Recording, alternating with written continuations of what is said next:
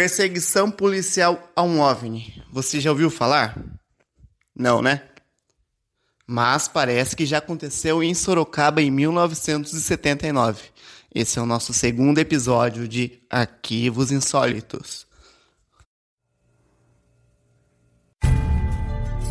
Este é Arquivos Insólitos. Arquivos Insólitos. 40 anos atrás, os moradores de Sorocaba viram no céu uma luz branca e arredondada. Mas isso não era a lua. Na noite do dia 8 de janeiro, esferas luminosas pairavam pela cidade.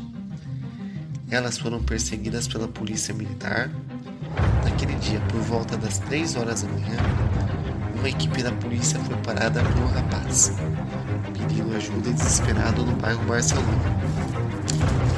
Ele relatou aos policiais que um aluno parou sobre seu carro quando chegava na sua casa.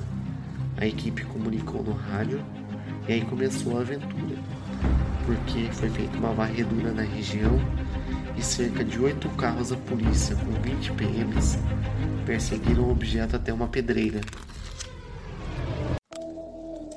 A perseguição policial acabou numa pedreira perto do morro da Mariquinha. Segundo relatos, a equipe da PM com suas lanternas se comunicaram com um objeto e em dados momentos conseguiam respostas. Galera, eu moro aqui perto de Sorocaba e eu conheço essa região. Então é um lugar de difícil acesso porque fica ali próximo ali a Raposo Tavares, que é um lugar um pouco mais afastado. Seja lá o que fosse, esse objeto ele tinha consciência do que estava fazendo, viu?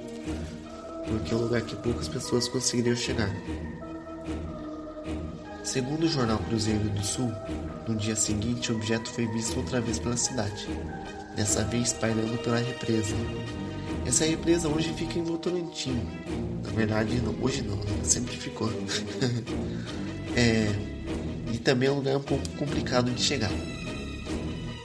Nos dias posteriores foram, foram feitas vigílias pela cidade para, para observar o objeto, mas nada foi relatado. Bom, galera, passaram 40 anos desse caso e continua sem explicações. Esse caso, sem dúvidas, tem muito mais questionamentos do que respostas. Mais de duas mil pessoas passaram a madrugada de hoje acordadas, de olho no céu, em Sorocaba, interior de São Paulo. Elas esperavam ver um disco voador. A história de discos voadores em Sorocaba começou segunda-feira passada, quando algumas pessoas disseram ter visto algo estranho no céu. E a história virou manchete em jornais da cidade. Quando você chegou lá, o que, que você viu?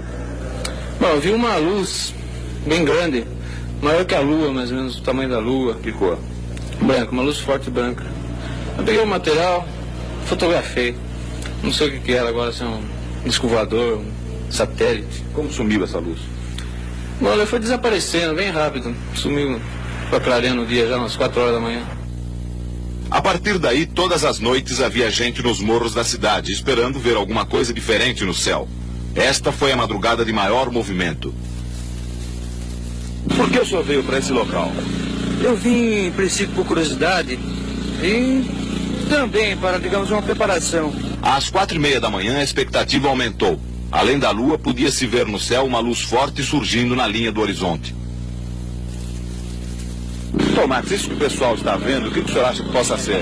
Bom, a, até o momento nós imaginamos que isso seja um fenômeno natural. Tem as características de um corpo celeste, né? Pelo movimento, pela posição, pela hora do surgimento, nos parece inicialmente seja o planeta Vênus. Acabaram-se as esperanças. Não havia nada de estranho no céu. O dia já estava clareando e as duas mil pessoas voltaram para casa desanimadas e com sono. Olha, eu gostaria de ter visto um disco voador. Eu não vim aqui passar a noite à toa com duas crianças. Ah, só deu, canseira, só deu canseira pra gente, viu? Às seis horas da manhã já não havia mais ninguém à espera de disco voador. E a cidade parecia viver um domingo como outro qualquer. Fantástico, Sorocaba. Bom, meus amigos, eu quero agradecer de coração a todos vocês que estão ouvindo esse episódio. Cara, a comunicação de vocês é muito importante para o crescimento desse podcast. Mandem um relato, mandem um feedback, mandem uma crítica, mandem qualquer coisa. Eu quero, eu quero mandar um abraço e agradecer aqui umas pessoas: Camila Pires, Lucas Duarte, Érica Silva, Eduarda Fontena e Alexander Mendes. Bom, galera, recentemente eu postei uma foto no Instagram do arroba Arquivos Insólitos, a tipologia dos OVNIs. Eu recebi vários relatos interessantes de avistamentos. Eu acho que em breve eu vou fazer um episódio só sobre esses relatos. O que vocês acham? Gente, se você chegou até aqui, eu fico muito feliz. Se vocês soubessem o trabalho que dá para fazer isso aqui para vocês. Bom, galera, estamos chegando ao final de mais um episódio do nosso Arquivos Insólitos. Foi um prazer estar com vocês. Muito obrigado e até a próxima. Você ouviu Arquivos Insólitos.